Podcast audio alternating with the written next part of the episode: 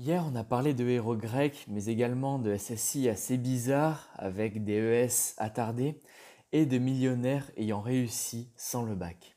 On a vu qu'afin de se lancer à 100% avec son bise, une partie des entrepreneurs avait besoin de sécurité, tandis qu'une autre partie préférait agir sans, mais ça ne répondait pas vraiment à la question de départ, à savoir faut-il arrêter ses études slash partir du salariat afin d'entreprendre avec succès. Et je vais enfin y répondre.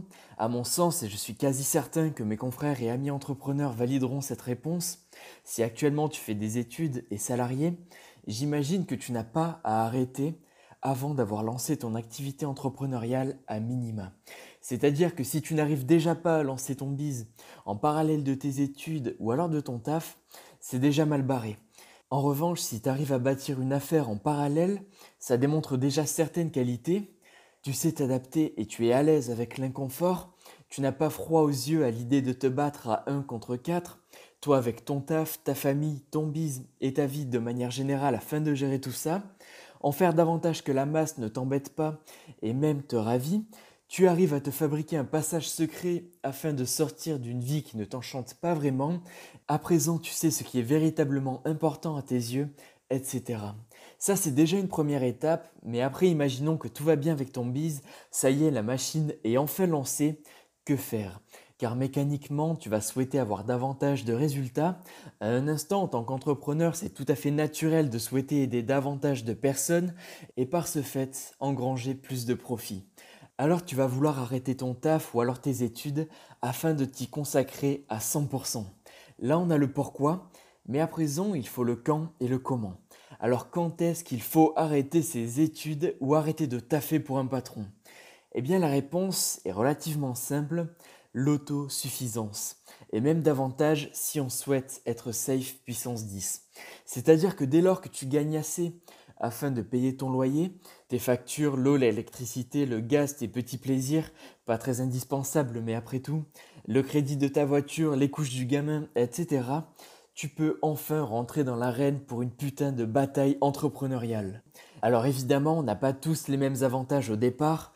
Là où l'étudiant vivra encore chez papa-maman et sera en autosuffisance assez rapidement, l'étudiant assez indépendant, lui avec un appart, les factures, payer de quoi manger, les achats divers, etc., sera en autosuffisance financière peut-être à 700 ou 1200 euros par mois avec son business, alors que le père de famille avec quatre enfants à charge, une femme qui ne travaille pas, c'est-à-dire un seul salaire, devra peut-être, après je n'y connais rien, mais sera peut-être en autosuffisance avec 1500 ou 2500 euros par mois avec son business.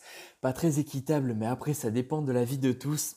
Chaque personne est responsable de sa vie et doit avoir le courage de l'assumer le cas échéant, mais rien n'est infaisable, tant pour l'étudiant de 17 ans qu'avec le père de famille de 40 ou 50 ans.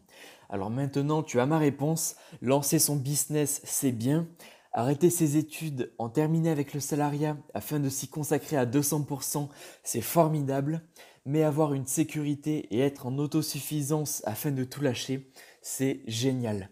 Et si jamais tu as un petit capital qui te permet de ne pas travailler de 3 à 6 mois afin de te lancer, c'est également bien, mais je préfère atteindre l'autosuffisance. Sans oublier le chômage, on n'en parle pas assez, mais c'est également une belle opportunité afin de se lancer. T'es payé et t'as du temps, la situation est parfaite. Après, je n'ai jamais été au chômage, alors je ne sais pas vraiment si c'est une méthode qui marche, mais j'imagine. Alors à présent, j'en ai terminé avec ce podcast entrepreneurial. Ainsi s'achève ma réponse à la question faut-il arrêter ses études slash partir du salariat afin d'entreprendre avec succès? Mais avant, je souhaite en profiter afin de te dire une chose. Voilà, arrêter ses études, c'est bien, mais ne pas être à l'école ne signifie pas arrêter d'apprendre, de se former et d'acquérir des compétences. T'as Internet, t'as les livres et t'as les formations. Une phrase afin de résumer cette idée, L'apprentissage est au cerveau ce que le sport est au corps. Alors garde ta tête en bonne santé et n'arrête jamais, jamais, jamais de capter de la connaissance enrichissante chaque jour. C'était le bon plan d'Aurélien.